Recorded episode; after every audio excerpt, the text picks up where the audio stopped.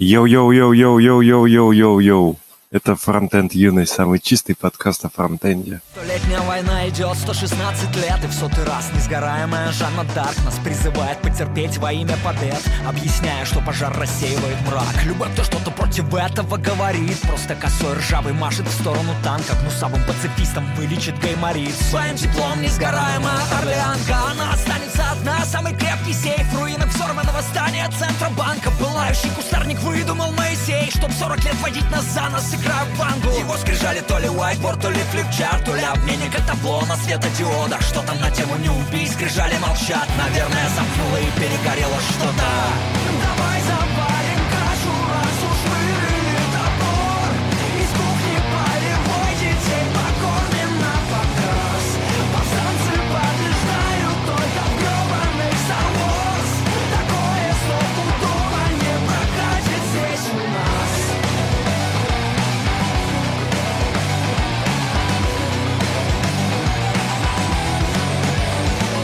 тут сразу ты ему раз пришел и вкидывает нам вопрос, приходилось ли вам использовать КД-деревья. Сейчас я погуглю. Это же эти красно-белые.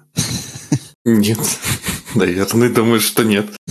Как видишь, не приходилось. Э, Дерево — это структура данных с разбиением пространства для упорядочения точек в камерном э, Камерном. пространстве. Да, в каменном пространстве. Да, почти Пещере. Короче, это что-то трехмерное. Мгм. Ну, понимаете, Короче, веб-то нет. двухмерный, что нам делать? Не весь веб двухмерный, кстати. Согласен. Э, Во времена Web 2.0 он был иногда и трехмерный. Скользкий пол, там, тенюшки. Нужно отметить, что если надо будет, заиспользуем. Ха-ха. С некоторыми, конечно, трудностями. Я, кстати, недавно вспоминал этот великий тег Mark U, помните? Он же так э, Мгм. произносится. Жалко, что мы стали реже его использовать. Надо какой-нибудь хэштег замутить в Твиттере и типа призвать всех. У нас же есть вот эта инклюзивность. Давайте и с тегами тоже. Не будем забывать про теги, которые редко используются.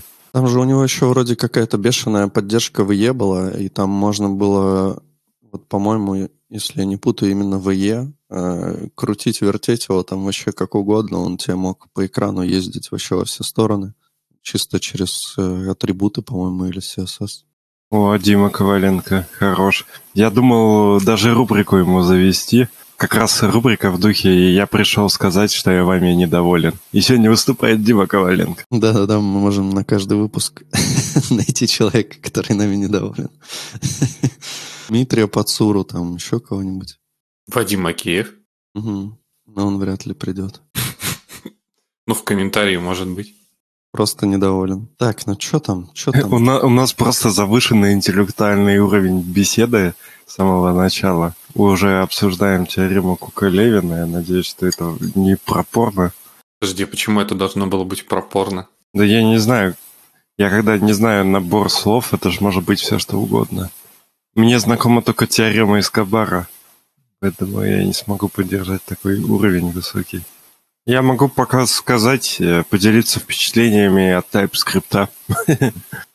На самом деле, иногда вот я вчера просто напоролся, бывают такие огромные конструкции, которые вообще сложнее читать, чем JavaScript код. Когда начинаются типа типы в типах типах, там типа туда-сюда. Ты такой, бля, что происходит? Ну, обычно, мне кажется, такое происходит э, либо в, библиотеках, где реально бывают довольно сложные тайпинги. Но если это у тебя в проекте, то надо тогда руки ломать. Себе же? Ну, если это ты написал, то да. Да я не смогу. Не, на самом деле, э, у меня коллега пишет активно некоторые такие прям эти типы довольно, скажем так, непростые. Знаете, есть популярная библиотека у TypeScript таких вот т- товарищей, ну, ко- которые любят э, описывать типы прям супер подробно. TypeFest, например. Вот, и там куча всяких хелперов, там есть всякие мержи, не мержи и прочие штуки. И вот я один хелпер писал, который достаточно был не, не, не, тип, не типизирован, настолько безопасный. Мне приходит в ревью, этот человек говорит, а давай мы здесь типа сделаем. У нас же есть такая волшебная штука, называется Type Literals. А давай сделаем так, чтобы у нас, типа, вот то, что там ты объект превращаешь, его там, он становится у тебя плоским, чтобы у тебя, типа, все свойства этого объекта, они были описаны в TypeScript. А я как бы этим не занимался, потому что мне это вроде особо не, нигде не отстрелят точно, потому что я как бы этот объект использую не сам, то есть руками я в него не лезу, то есть у меня там типа цикл по нему ходит. И я поэтому и не парился. И я в итоге пошел, нашел там, знаете, э, такое кто-то в гитхабе изгалялся и тоже такой flattened object написал, вот, посмотрел этот тип, изучил, посмотрел. Блин, конечно, такие хрени можно написать, особенно со всякими этими и template литералами, или как там, type literal, type template литералами. Это вообще просто безумие. Угу. Там всякие инферы, неверы. А, инферы это, это вообще прекрасно. Если я вижу уровень сложности 3, когда у тебя там if extends record или еще что-нибудь, else, то идем там потом, ну не else, а этот, э, как это называется, э, Короче, да, то есть, типа, вот эти веточки, если идут условные, типа, выведем тип, и это вообще жесть. Читать это сложно. А можно я э, вопрос, так сказать, для наших слушателей, которые не может быть, не столь опытные в TypeScript. А, что значит запись, когда, вот, например, у тебя есть э, ну, какая-то сущность, например, объект, да, и пишется as never, as и какое-то два as подряд. Это зачем делается? Ну, обычно не as never, наверное, as unknown сначала. Пишется. Ну, допустим. Ну, это, типа, делается для того, чтобы... Ну, я так понимаю, что, типа, как бы скинуть какое-то дефолтное состояние, потом уже задать какое-то другое. Ну, короче, да, довольно странная конструкция. Иногда тебе даже прям IDE твоя подсказывает такое заиспользовать. А, или нет, это, это TypeScript компилятор, да, подсказывает, что, типа, ты не можешь просто так сделать S, ты должен сначала, типа, привести к unknown. Я просто смотрю, такой ди- дикость какая-то, ну ладно. Tip Never это вообще топ. Блин, на самом деле, э, прикольно Э, эффектор покрыт типами. Ну, вот э, он написан, естественно, на TypeScript. И не, ну на самом деле это круто просто потому, что там довольно сложная типизация. И вот там типа чувак, который ну, создатель эффектора, э, он вообще писал что, ну вот про новую версию, он писал, что там он просто на грани уже использует TypeScript, он как бы там все его возможности просто использует по максимуму, чтобы типизировать. Что там есть действительно как бы сложные штуки, где ну, вывод типов прям очень сложно сделать. И многие типа чуваки в таких случаях, они вообще забивают хер как бы и там типа тебе отдают все это. Ну, то есть ты там сам пиши, что вернется. А, а, а, а я еще, кстати, думал, что, наверное, вот в библиотеках, может, я, конечно, хуйню какую-то скажу, но мне кажется, в библиотеках довольно важно писать так типы, чтобы потом, когда типа проверка типов падает, чтобы было понятно вообще, что упало. Потому что вот эти конструкции, иногда ты по ним просто не можешь понять, что произошло. То есть ты такой, конечно, охуенный чувак, ты все проверил, там написал вот эту трехэтажную конструкцию с подключением кучи библиотек, там все проверил, а потом, когда я по коду написал, а, и у меня типы не сошлись. Я смотрю вот эту портянку, и я просто не понимаю. Мне надо там идти, копать, копать куда-то. И кажется, что вот с этой стороны тоже, может быть, стоит смотреть, как вот э, твоя проверка типов э, да. будет, ну, на developer experience, так сказать. Ну, конечно, да. Если, если ты видишь э, в ошибке, что, типа, у тебя что-то не совпало, и вот такая вот простыня дерьма, как бы, ну, естественно, для тебя это будет э, вообще абсолютно неюзабельная штука.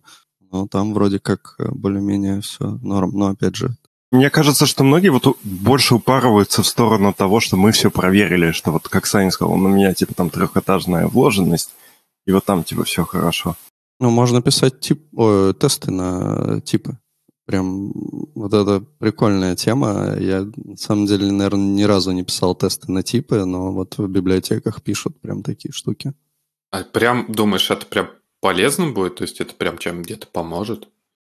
Ну, я думаю, в библиотеках, да. Просто TypeScript в библиотеках. Ну, у тебя же, я вот не очень понимаю, но у тебя типа сами типы, э, ты предоставляешь API, ты уже как бы описал то, что у тебя вовне интерфейс типами покрыл. Что дальше-то?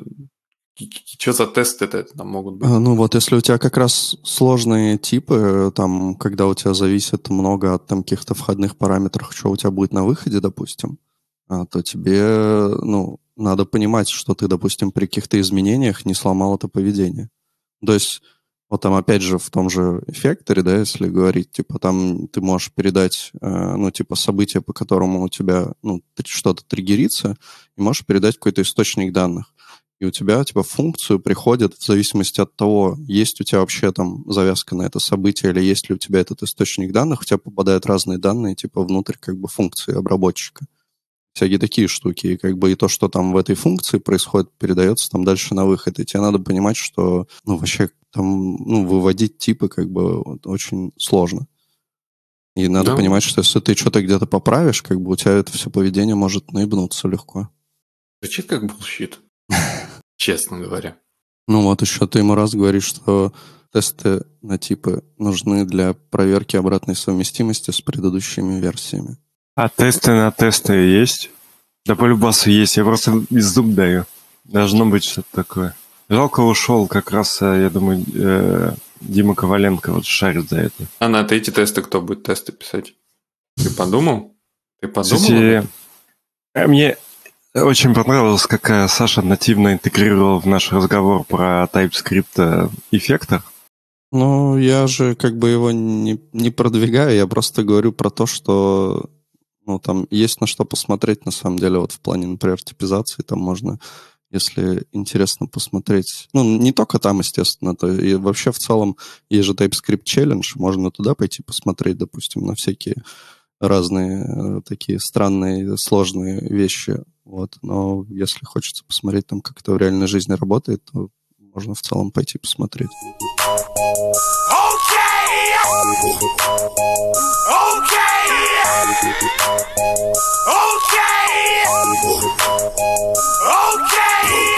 В подкасте про это я не рассказывал, поскольку прошлый выпуск у нас был с гостем. Вот две недельки назад Андрей Мелехов в Твиттере э, упоминал, что он опять пытается на VS Code перейти. А я вот, например, все время сижу на VS Code. И он упоминал, что есть Jest Builder, но для тех, у кого иде- идея те типа и так знают, что можно там кнопочкой тесты запускать. я прям при преисполнился. Мне кажется, моя жизнь не была такой замечательной. В VS Code ты можешь просто Just плагин установить и также запускать кнопочкой любой тест. Ну да, но это знать надо. Ну просто, а, когда у тебя встроено в IDE, ты такой типа, о, нифига, ран кнопка нажал и все. А тут, типа, ты должен узнать, что такой, такая функциональность есть. Это же разные уровни. Ты знаешь, ну... что в, ты знаешь, что в VS Code можно дебажить браузер? Я никогда не дебажил, кстати. А, не вообще не дебажил в VS Code? Нет, я, я знаю, но я не, да, не дебажил как-то так. Ни, я, бра... ну... ни браузер, ни Node.js приложение, ничего. Не, мне кажется, что просто немножко не совпадало с моими представлениями э, о том, как это должно работать, и с тем, как это на самом деле работает.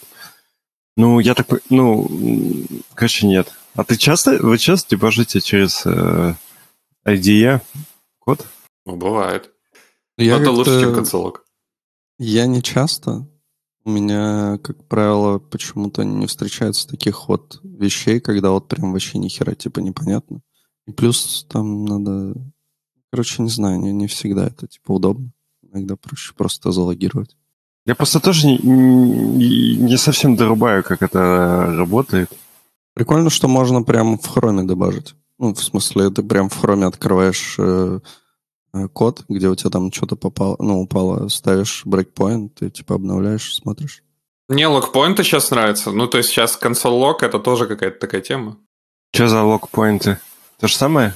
Ну, в смысле, что тебе не надо писать в коде console log. То есть ты можешь просто правой клавишей мыши на... Ну, там, где у тебя... Где, короче, номера строк указаны. Ты выбираешь нужную строку, правой клавишей мыши напишешь и выбираешь в открывшемся меню add log point.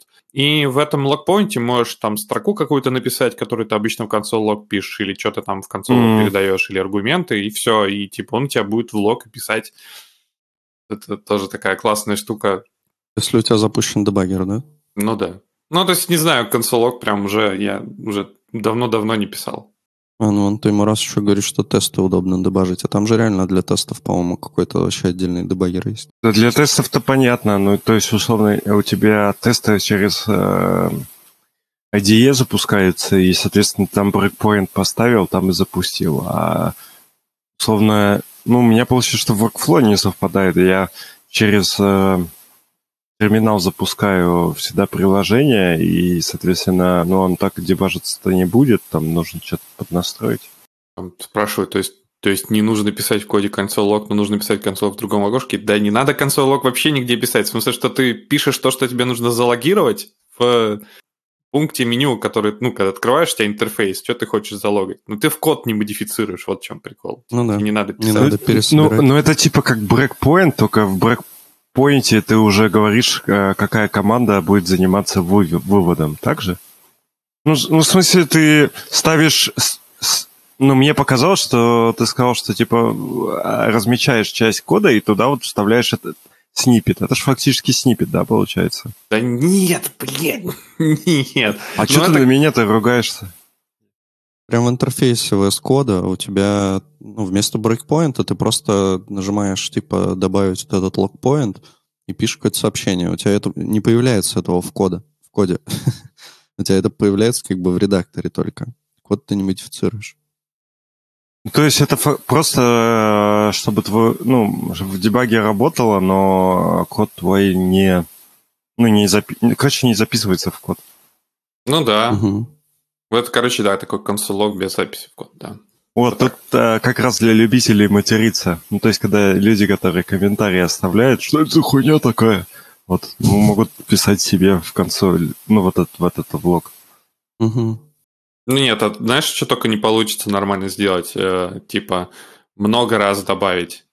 Типа, много строк, чтобы, типа, mm. в логах, если у тебя что-то бежит, типа, увидеть, что у тебя там. Много ми- минусов. О, точно, я сюда должен посмотреть. Вот под тем этим количеством минусов там есть мой лог полезный. А можно я чуть-чуть еще тему это продолжу? Мы недавно с, кол- с коллегой обсуждали, и я вот подумал, что а, как-то хайп по притеру, да, немножко упал? Или просто все пользуются притером, поскольку он типа тупой уже забыли? Как у вас вообще есть притер-то? Живой? Ну, у нас вроде как-то да, ну, типа там все эти ESLint притеры и прочая херня, не знаю, такое что-то пошло, но вроде кто-то не пользуется им, но не думал об этом в последнее время. Ну, просто раньше, вот когда он появился, все такие, блю, притер, притер. А, те, а сейчас Непонятно. Ну, потому что, когда появился притер, ESLint, я так понимаю, не умел нормально форматировать. Ну, в смысле, у притера было, видимо, больше настроек именно по форматированию. То есть, если а мне кажется, как бы разные тулзы. А мне кажется, сейчас их больше. Смотри, у тебя ESLint, у него другая задача. Он как бы тебе, по идее, не форматирует код. Как бы. Ну, изначально, по крайней мере, этого явно не планировалось. Он тебе исправляет, ну, и то вот типа с фиксом, он тебе исправляет только какие-то правила определенные. И он тебе не исправляет, наверное, хрен его знает. Там уже как бы столько всего, наверное, появилось, что ну, сложно как-то ответить. Ну, смотри, отступы точно уже, ну, как бы какие-то базовые штуки общие между ними. То есть Притер и ESLint могут э, отступы автоматически форматировать. И со, с кавычками та же самая фигня. По поводу только, наверное, всяких э, ширину Э, код там тоже же, по-моему, можно указывать максимальную, что он начинает там двигать, перемещать тебе и автоматически в твои отступы выкидывать следующие, там, не знаю, параметры, передаваемые функцию, название аргументов он там нормально их переносит. Но, наверное, если, кстати, тоже, если ему максимальную длину указать... Не, вряд ли, кстати. Вот если не ошибаюсь, какие-то вот такие штуки, типа автоматически переносить код на другие строки и там автоматически отступы нормальные выставлять, притер вот умеет, а если ничего не уверен. Вот, и, ну и... да, вот мне тоже кажется, потому что с переносом на новые строки все не так очевидно. Ну, то есть ты не, не так легко это правило задать для линтера. Но, с другой стороны, мне кажется, это в ESLint такая штука, как тебя переносить именно, типа, то есть есть же разные способы переноса. Вот как переносить, наверное, ну хотя хрен его знает. Короче, я вот тут вообще не подскажу, потому что я уже давненько туда не залезал. Есть какой-то конфиг, он работает, и все ок. Ну вот там еще спрашивают, как разрабатывать без притера. В принципе, ну, схема, которая у нас давно принята, у нас стоит этот ну, прикомит хук на линтере, вот и все. Ну, я имею в виду, что условно, если вопрос в том, что куча разработчиков на проекте, и как им держать код э, в одном состоянии, ну вот так держим. То есть, что человек э, не может закоммитить то, что не подходит под линтер. Ну, при commit хук можно удалить. Не, Легким ну... движением руки. ну И никто об этом не узнает. Не, ну еще на... На Ты CI. не сможешь смержить, да, на CI не сможешь см- смержить все это дело. Ну и вообще ты как бы по рукам получишь потом. То есть фишка в том, что в Enterprise ты можешь сделать любое говно, только ты потом ну, за это вы- выхватишь. Это, это, это разница от Ну, тут стартапа. Михаил вкидывает про editor конфиг. Это действительно немножко другое, но тоже довольно полезная такая штука. Когда ты можешь указать там, какие у тебя будут Ой, а, или а можно я еще один вопросик задам, и, наверное, к темам надо все-таки перейти. Мгм. Есть э, настройки, а вы, а вы все, да, вы с кодом пользуетесь? Нет, я нет. Нет? Но при этом ты, ты- ты шаришь, да, Ну, да, него? наверное. Если не отстал от жизни. А вы, короче, хра- храни... Я не знаю, как э, в идее, но вы храните вообще настройки м, проекта, скажем так, где-нибудь? VS Code позволяет, да, настраивать именно проект, и я не, просто никогда не храню, интересно уже. Не, у нас вообще есть типа файлик с какими-то настройками в проекте. Я даже могу сейчас посмотреть, что там вообще есть. Э, Но я вообще не считаю, что это типа, ну так исторически, короче, сложилось. Но с другой стороны, вот Launch.json, который у тебя отвечает за запуск э, как раз дебага, довольно, мне кажется, полезно хранить в проекте, чтобы у всех как бы был уже настроенный дебагер. Но плюс у нас там есть э, какие-то штуки, типа вот по импортам, допустим, настройки. Но опять же, это у тебя получается, что если кто-то в другой э, IDE будет э, писать код, то у него как бы этих настроек не будет.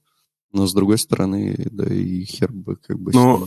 Там, насколько я понимаю, ну, я просто не очень прошаренный пользователь, но имеется в виду, что вот у меня есть там 4-5 репозиториев, которые я постоянно использую, они между собой как-то взаимодействуют, а, может, просто продуктово, да, так не особо, но они мне периодически все нужны.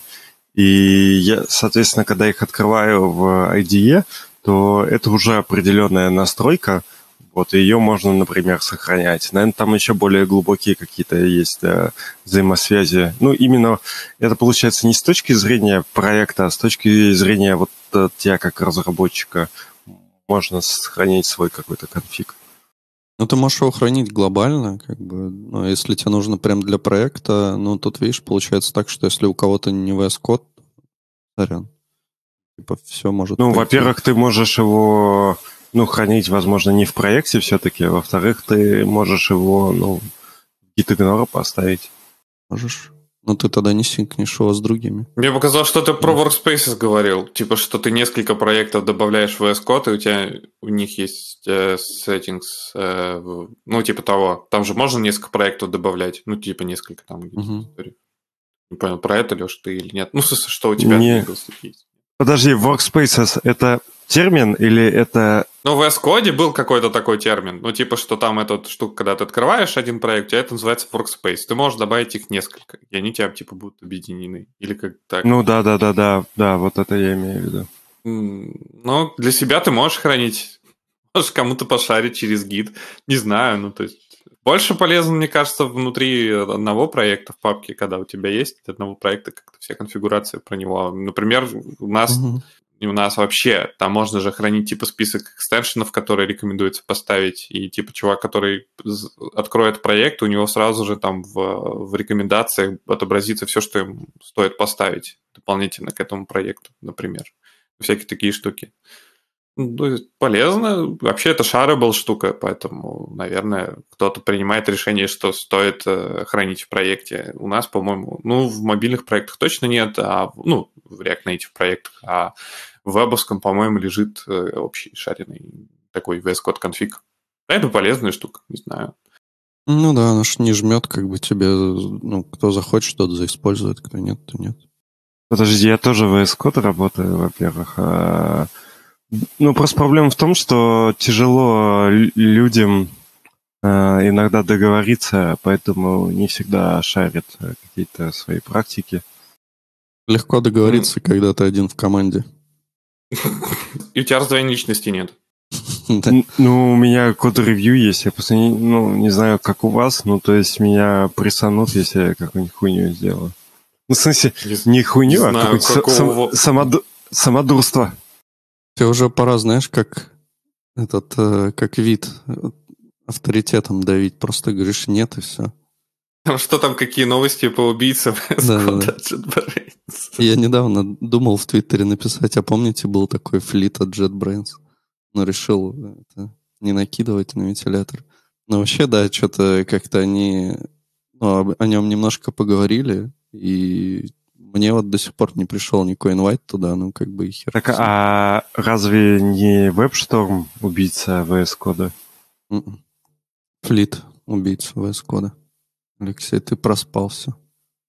Мне кажется, самая, ну, небольшая, может быть, ошибка для них это понятный шаг, это то, что они решили писать это все на, на, на тех же технологиях, на JVM. Там же столько и раз им задавали вопросы, типа, как бы, какая разница, тут виртуальная машина, там виртуальная машина. Есть разница? Там аля какая-то супер модная новая машина, по-моему, если я правильно помню. Э, и прикол в том, что у тебя по умолчанию как бы отключены а, все эти ну, так это... да, плюшки, и ты можешь их включать, и тогда у тебя ноут зашумит, как, э, как будто бы ты запустил WebStorm, и можешь использовать фичу WebStorm. Вот да, я согласен больше с твоим разом, что VS Code убийца WebStorm. А я с Андреем согласен. Я ни с кем не согласен. Пользуйтесь инструментами, которым вам удобно пользоваться. Ну, я, я честно пользуюсь э, VS кодом, потому что он, э, ну, типа, такой для сообщества. А идея, он, типа, за бабки. С другой стороны, есть Community Edition. Да и, в общем-то. Скорее про другое, наверное, было. Хотели, хотели поиграть в Lightweight редактор. Не получилось. Угу. А может, получится. На самом деле, так-то, вот я даже когда спрашивал про экстеншены для VS Code, там столько людей, э, любителей веб-шторма, хотя, возможно, это просто троллинг. Но мне кажется, что большинство людей как-то выбирает э, IDE, ну, изначально, и как бы ей придерживается. То есть э, зачастую сравнение это больше как даже не вкусовщина, а просто дело привычки. И тех людей, кто реально вот серьезно разобрался, нет. А, обычно человек выбрал что-то первое, в этом разобрался, попробовал второе, не похоже на первое, ну говно, все, больше не буду использовать. Мне кажется, так обычно работает. Вот и если говорить... Ладно, не буду переходить на личности, у нас не такой подкаст.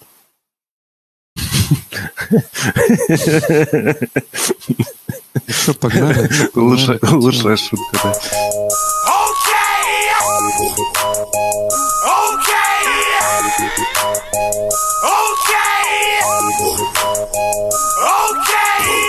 Иван, Иван Акулов э, вкинул довольно интересную тему, и я только после того, как ее прочитал, понял, что в принципе это все логично, но все равно как-то странно. Э, он, значит, пишет, говорит, есть сайт a.com и сайт b.com. И на обоих есть тег э, script src и ваш, например, э, React, э, ну, как это, bundle React подключен через Cloudflare CDN.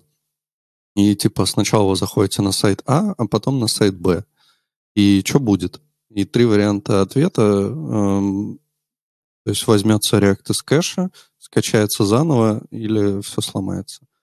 Вот. И правильный ответ, э, как, в общем-то, логично, но непривычно, оказалось, что заново скачается. А почему?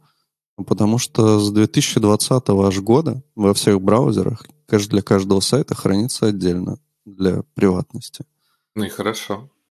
Да, это хорошо, но с другой стороны, как бы получается весь вот профит этих CDN, он, ну, в целом, ну, если не брать, да, вот распределенность, то, что ты его будешь ближе просто скачивать, то в целом, как бы, профит от CDN, он сильно сократился в этом плане. Он пишет также, что Chromium будет делить для каждого сайта не только HTTP кэш, но и DNS кэш соединения и прочее. И будет все, видимо, еще немножко медленнее, но немножко типа приватнее. Ну, тут тоже такой прикол в том, что приватнее-то оно будет как бы для всех, кроме э, владельца браузеров. Ну, потому что Chrome, э, может быть, и не передает эти данные, ну, как бы перестанет передавать эти данные куда-то, но при этом сам-то он их не перестанет собирать о тебе. Это же была вот эта вот э, штука, что нельзя типа залогиниться в Google, какой любой Google сервис, да, чтобы тебя не залогинило в браузере, например. То есть как только ты логинишься там в почту, тебя сразу логинит прям в Chrome. И он уже сразу тебя трекает по полной программе. Ну да, это как э, фингерпринтинг, там упоминали в трейде, что помогает помочь, по, понять, типа, что чувак там уже забирал React Bundle, значит, он уже где он бывал, хотя он везде, наверное, получается, бывал, потому что это Cloudflare везде. Но то, что это безопаснее, тоже как бы на самом деле такая странная мера, мерка безопасности, что ты типа уже скачивал этот bundle на каком-то из сайтов, но в теории они могут быть везде.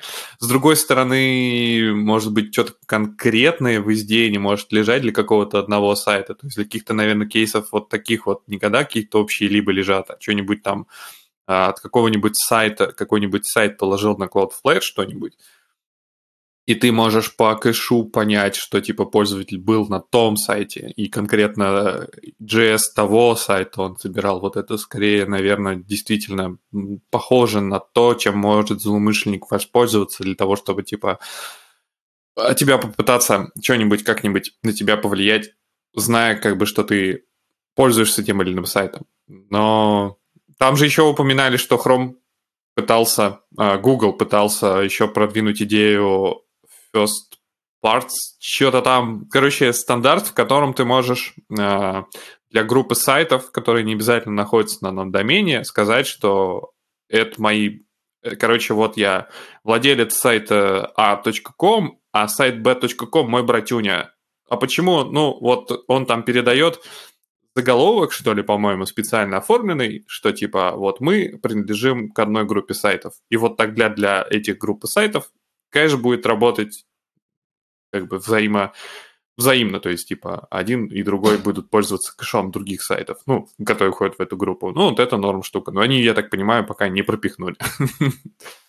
Вообще, мне кажется, что вот эти все истории с, с какой-то паранойей, параноидальными мыслями о том, что Cloudflare за мной будет следить и кому-то расскажет, что я заходил на сайт А, а, а потом заходил на сайт Б, но вот мне лично абсолютно насрать, как бы дайте мне лучше кэш и продавайте это дерьмо кому угодно там. Ну, типа, ну, мне просто, я не знаю, меня такие вещи не сильно парят. Ну, типа, и так столько всяких трекеров и прочей херни, но если мне надо, я установлю себе либо там, не знаю, какое-нибудь расширение, которое будет это блочить, э, либо там, вот, не знаю... Отключишь JavaScript? Ну, если надо будет, отключу. Может, давайте по дефолту всем вырубим JavaScript, что уж там. Мне просто кажется, что как и в вот обычных наших компаниях, также и в Chrome, есть э, разные отделы, и есть вот отдел безопасности, который не связан с отделом маркетинга или еще чего-то. То есть пришли дядьки к разработчикам и говорят, блядь, надо типа отдельно ходить, все, потому что это по канонам небезопасно. Все. Э, здравый смысл здесь не работает. У нас типа в учебнике не написано нельзя так. так. Все, до свидули. Не. Ничего не, не, не знаю, Сань, нельзя, все. Смысл вообще не в этом. Э, смысл в том, мне кажется, что тут очень маленькая доля того, что они хотят действительно как-то обезопасить кого-то.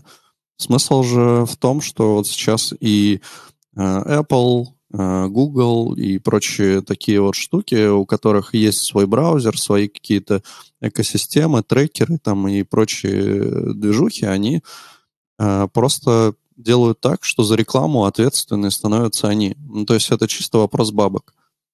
Если только Google про тебя знает, э, где ты, на, как, на какие-то сайты ты заходишь, все там метрики про тебя собирают, то для них это супер выгодно. Они ну, как бы они вряд ли будут продавать эту информацию, ну, или будут продавать и как бы иметь с этого деньги, либо просто будут использовать это в своих как бы рекламных каких-то целях. И все. Ну, вот типа Apple же делает то же самое, когда...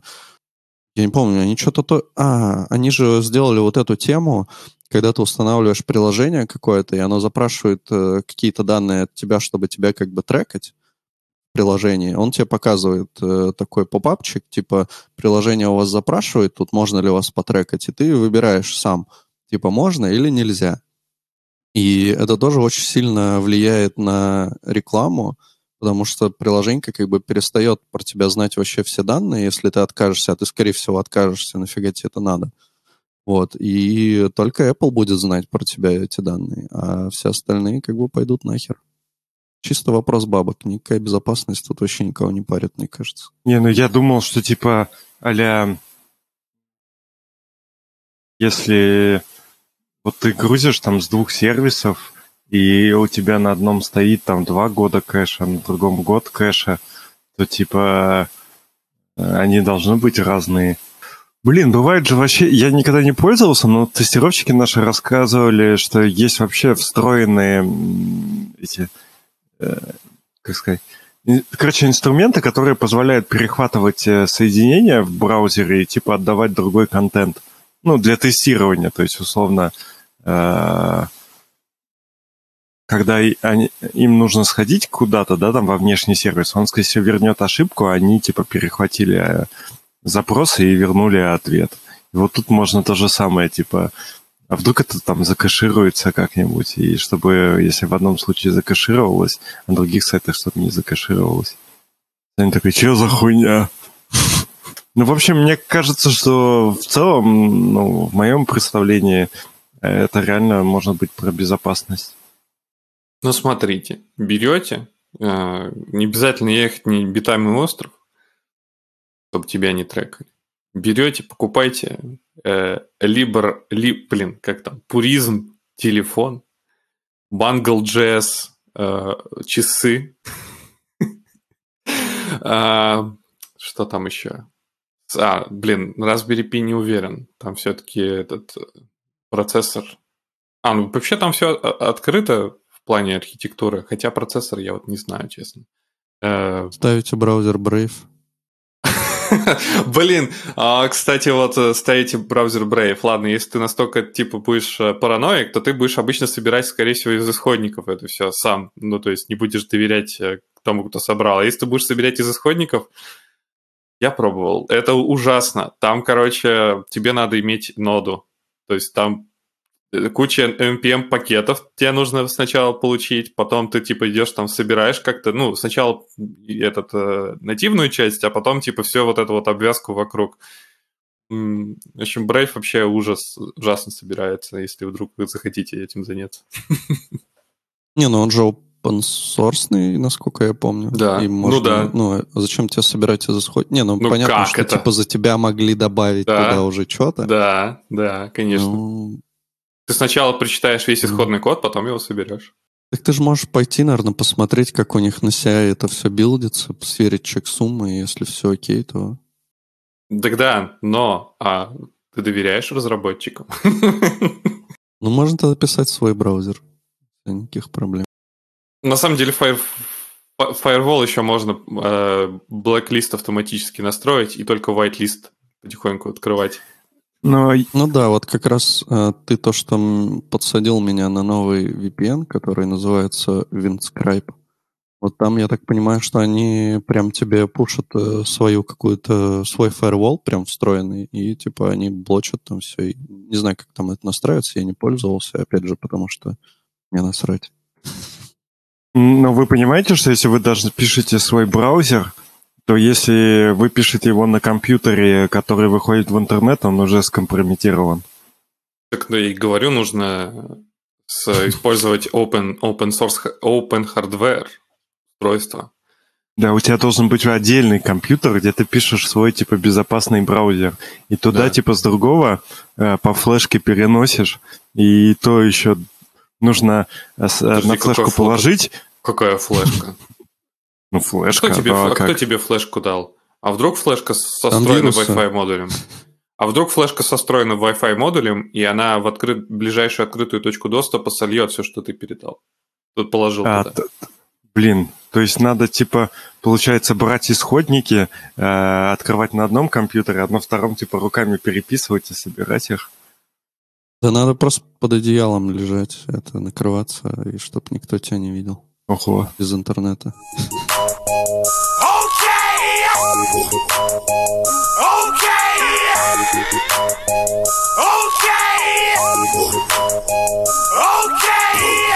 Можем дальше пойти. Саня, ты сможешь затереть про CSS эту штуку? Да, ну могу. Ну, там, там, там, там я, да, рассказывать, конечно, забавно. Короче, один товарищ а, решил всем напомнить, что есть такой замечательный инструмент, как Гудини. А Гудини – это штука, которая Э, отвечает за возможность э, писать свои, короче, управлять CSS представлением, короче, писать свои собственные CSS правила, которые будут приводить к тому, что браузер будет, э, ну, короче, вы можете указать браузеру, типа, как рисовать что-либо. То есть там буквально API похож очень на Canvas. И по факту, как это выглядит, что ты, типа, пишешь специальный Э, который у тебя будет запускаться в браузере не в main трейде, а где-то там сбоку, и этот worklet будет цепляться и искать э, правила, которые вы пишете в CSS, то есть там paint и пишешь там, я, я точно за синтаксис уже не помню, не, не, не, не вспомню его точно. Но смысл в том, что вы пишете специальные правила в CSS, у вас подгружается ваш JS-файл, который называется worklet, и в этом worklet и как бы вот в текущем контексте будет происходить как вот в канвасе рисование. То есть вы можете рисовать, там, указывать там, какой цвет э, э, рисовать, какую фигуру нарисовать или все что угодно. Короче, вот как-то так. И это вот есть этот Гудини с его ворклетами и возможностью писать свои кастомные CSS правила. И чувак такой почему бы не попробовать написать, э, попробовать написать свой ворклет, но написать ворклет не для того, чтобы покрасить что-нибудь в какой-нибудь специальный цвет или какую-нибудь фигуру нарисовать, а чтобы к базе данных подключиться и, прав... и запускать, э, запускать запросы с помощью ворклетов. Как раз чувак в статье начинает экспериментировать на эту тему, и с первым, с чем он сталкивается, с тем, что ворклет очень сильно ограничен с точки зрения того, что он может сделать, а, например, он не может сходить в сеть вообще никак. Это рассчитано на то, что ворклет будет специально изолирован от всего окружающего мира, и он не может ходить в сеть, он может только делать что-то сам в себе. Но зато он может импортировать другие модули. И что делает товарищ, который хочет базу данных у себя использовать в Worklet, естественно, он э, собирает э, SQL.js, есть такой э, JavaScript реализация базы данных SQL, и пишет он ее с помощью... А, в смысле, он ее компилирует с помощью mscripton, то есть WebAssembly, все дела. А, да, он еще говорит, что он и вас версию тоже не может использовать. В итоге он типа использует, э, как это называется, короче, только JavaScript. Э, и ему пришлось собирать специальную версию этого SQL библиотеки для JavaScript. Вот. Фигакс у нас появилась база данных которым можно еще и делать запросы, таблицы создавать. Ну, все это, естественно, в памяти, внутри ворклета.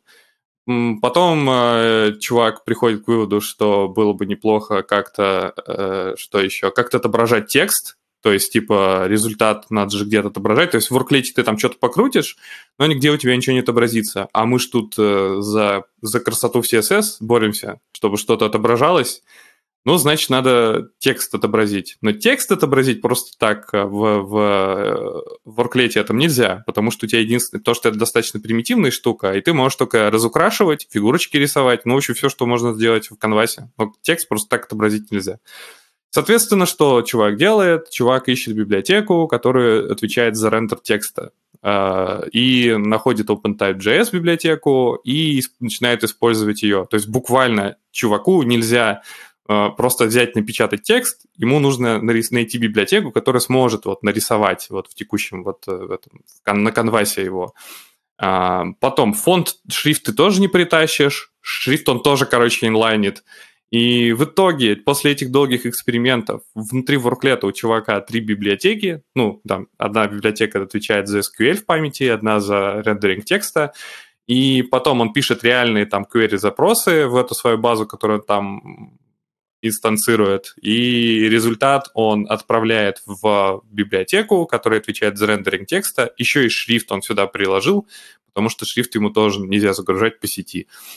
А, но в итоге, что у чувака есть? А, и, и, и, как вы поняли и могли догадаться, что после того, как он экспериментировал вот с этим вот э, ворклетом, который типа живет сам себе, он решил попробовать из CSS забирать значение, типа сам запрос. И в итоге он как бы в, в Гудине так можно сделать, то есть можно обратиться к, к переменной, в которую передали в это специальное кастомное правило в CSS. И вот он, короче, забирает теперь этот SQL query правило, которое лежит в CSS, исполняет его в его базе данных, а результат печатает там, где на, на, на элементе в браузере, в элеме, на элементе, на котором он это кастомное правило применил. И в итоге, в итоге, да, чувак э, теперь может с помощью кастомного правила, используя Гудини, делать запрос в базу данных, которая лежит у него в памяти ворклета, и результат печатаете там же, на этом же элементе. Такая вот хрень. Конечно, такой код. Мне нравится, типа, в CSS background paint SQLDB. Найдите еще более полезные применения для этого, этого API, чем использовать базу данных в памяти. Ну а что, из, из CSS ходить в базу данных нормальная тема. А я еще могу, кстати, прикалывались, вот я когда CSS переменные изучал, тоже полезная тема.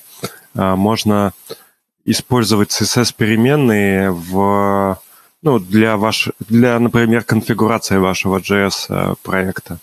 То есть э, держать э, конфиги как CSS переменные и забирать оттуда. Так нельзя же вроде. Ну, в смысле, а из JS разве можно CSS переменное значение получить? Ой, можно. Можно. В смысле, кастомных, кастомные свойства, в смысле, эти custom properties, да? Можно. Алексей, как э, эксперт ну, custom давай, properties. В MDN зайти и посмотреть, ну...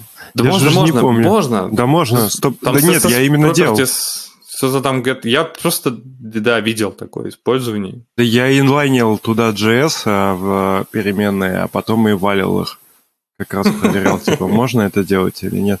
Там же конкретные, мне кажется, там типа либо пиксели, ну, раз, либо размеры. Ну, короче, там величины определенные есть. И в теории...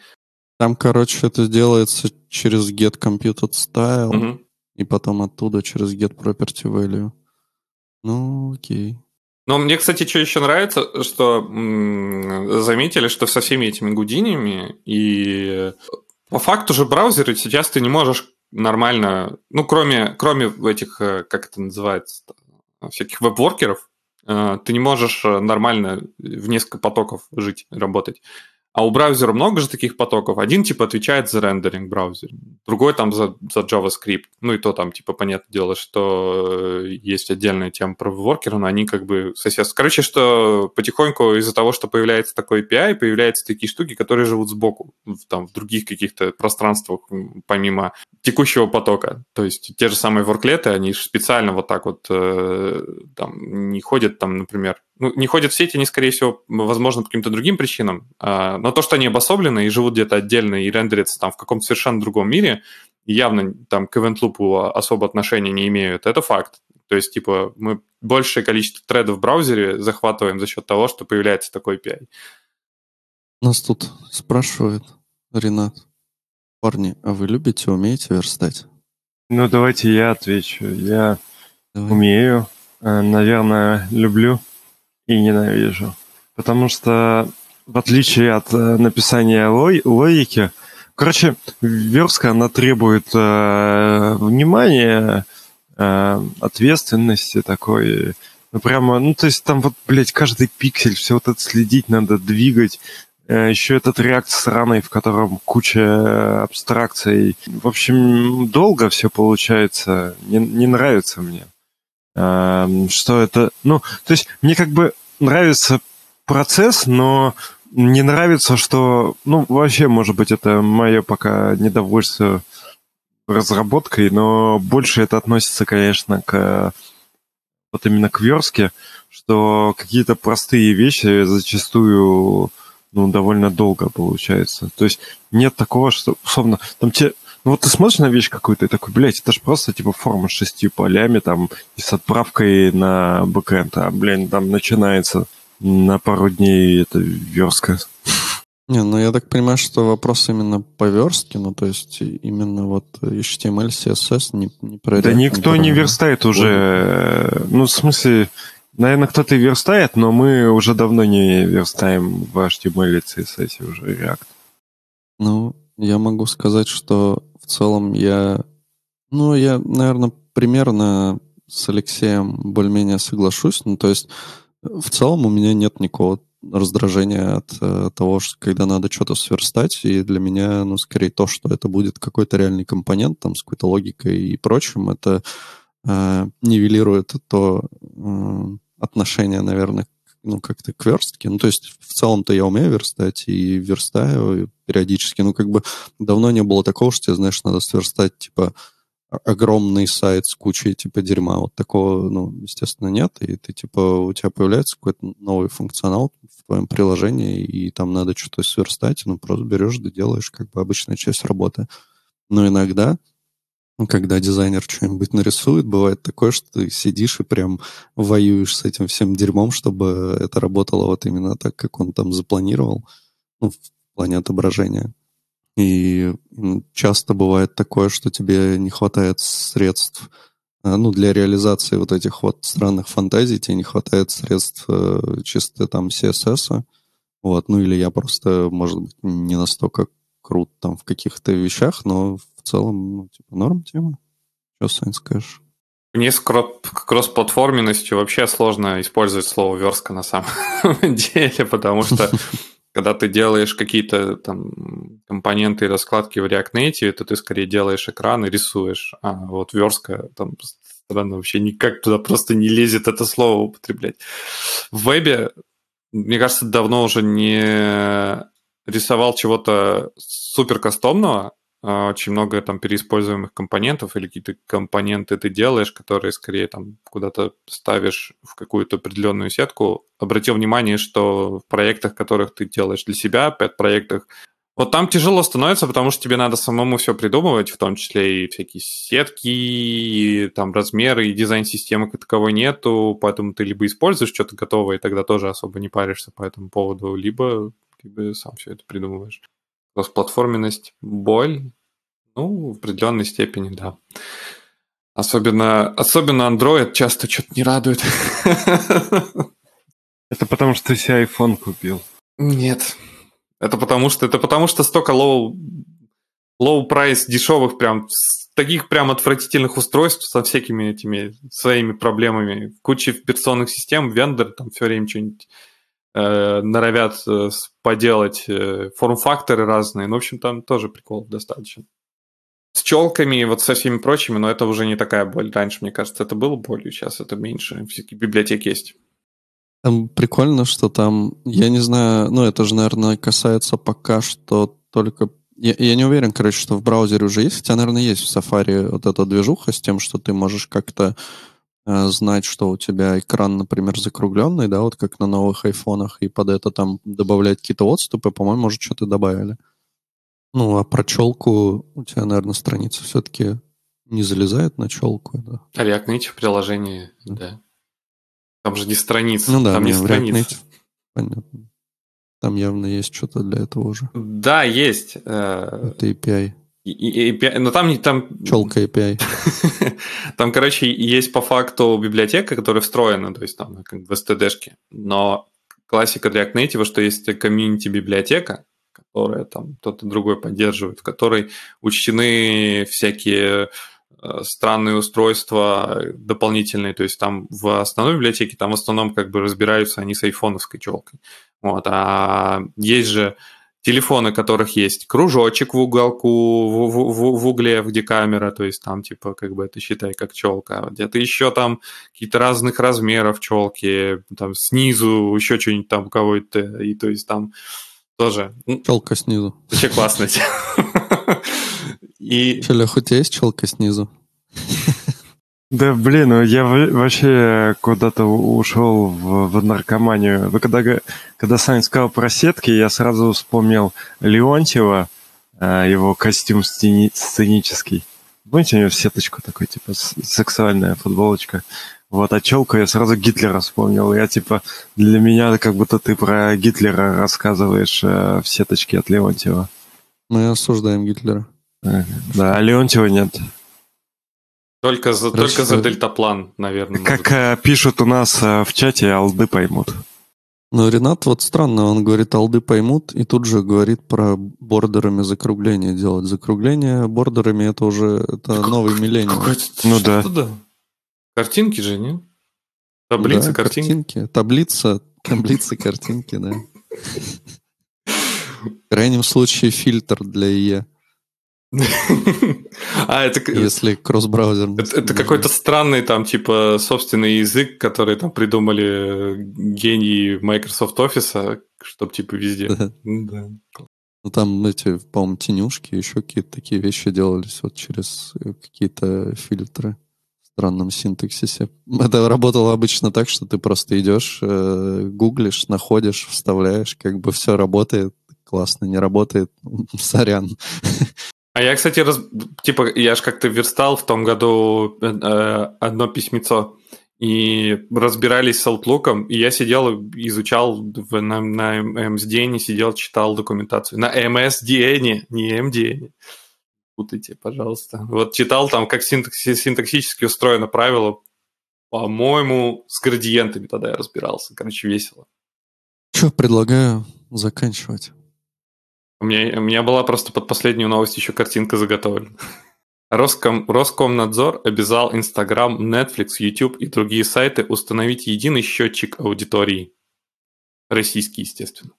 Как вам такое? Да хуйня какая-то. Да, непонятно нахера. Ну, типа, чтобы от... Ну, чтобы что. Ну, так даже... Ну да, это хуйня какая-то. Если вы хотите счетчик аудитории, то можно, наверное, как-то договориться. Они могут просто прислать, э, ну, цифры.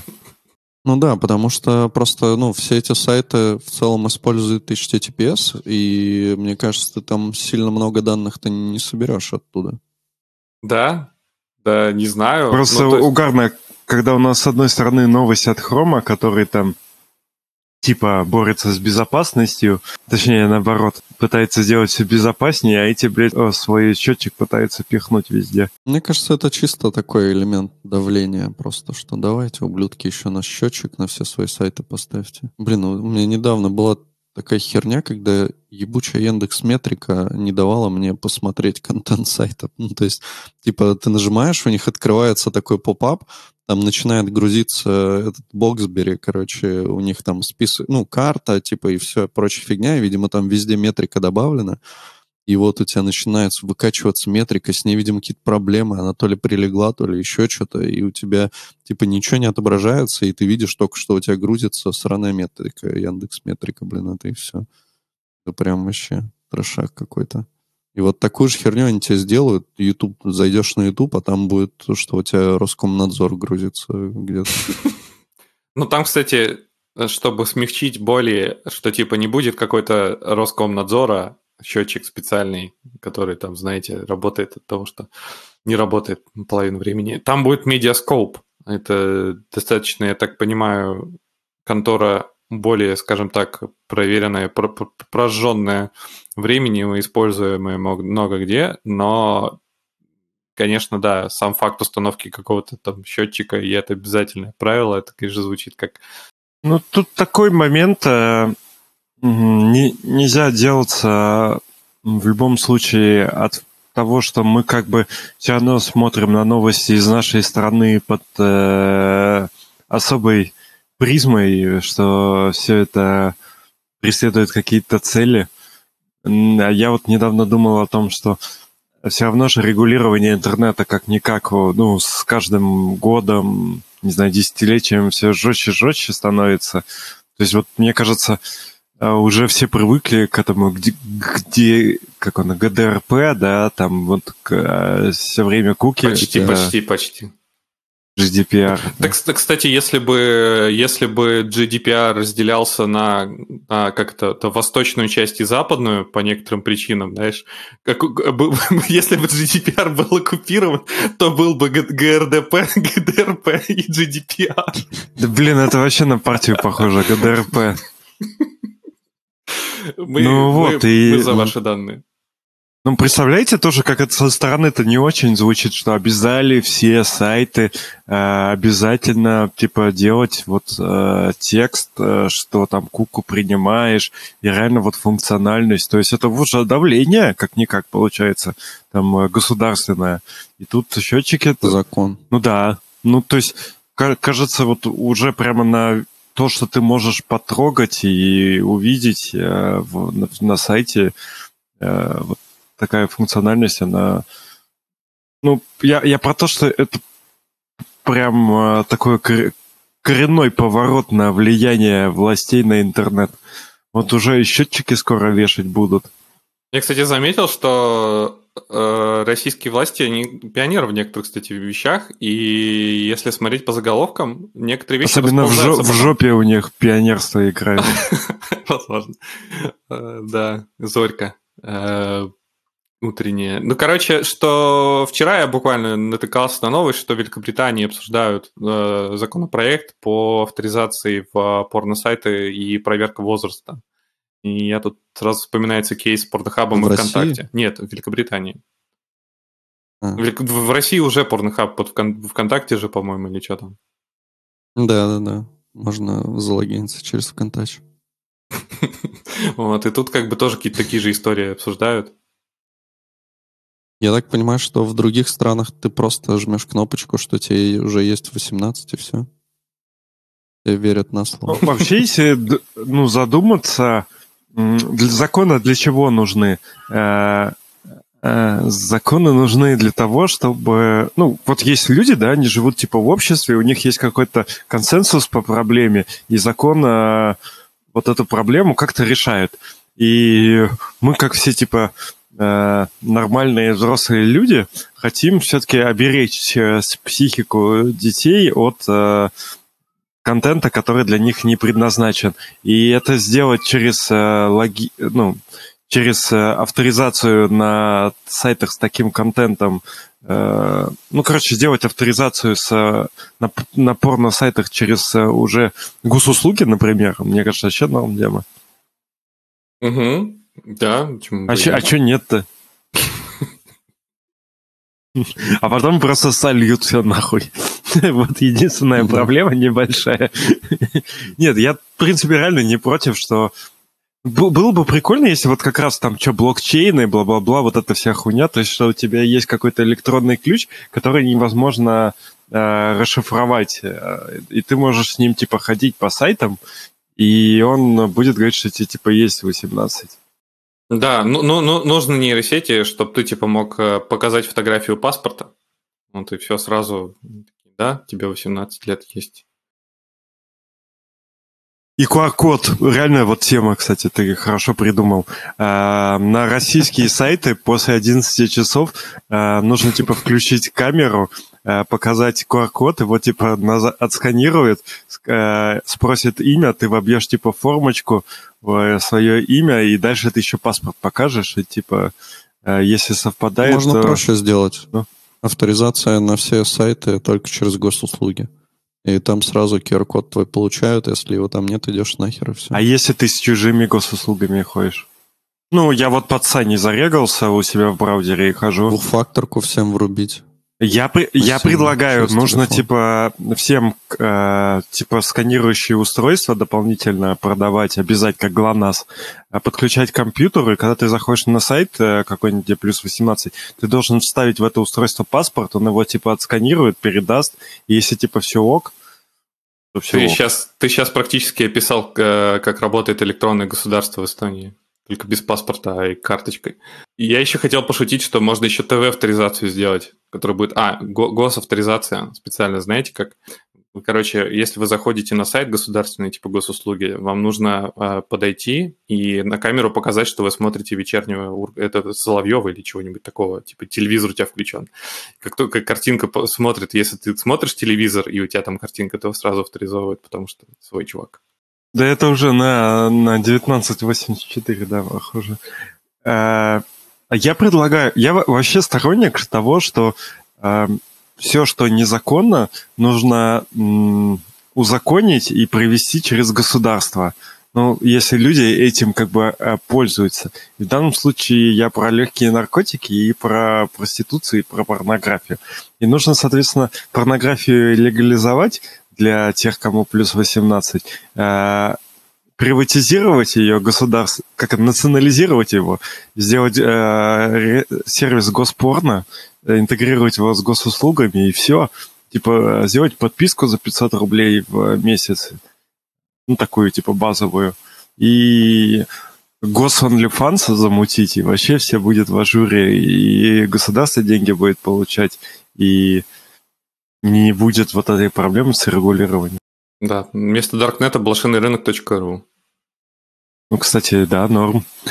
Так, а, так а что, если все равно все продают наркотики, нужно типа сделать э, э, лайтнет?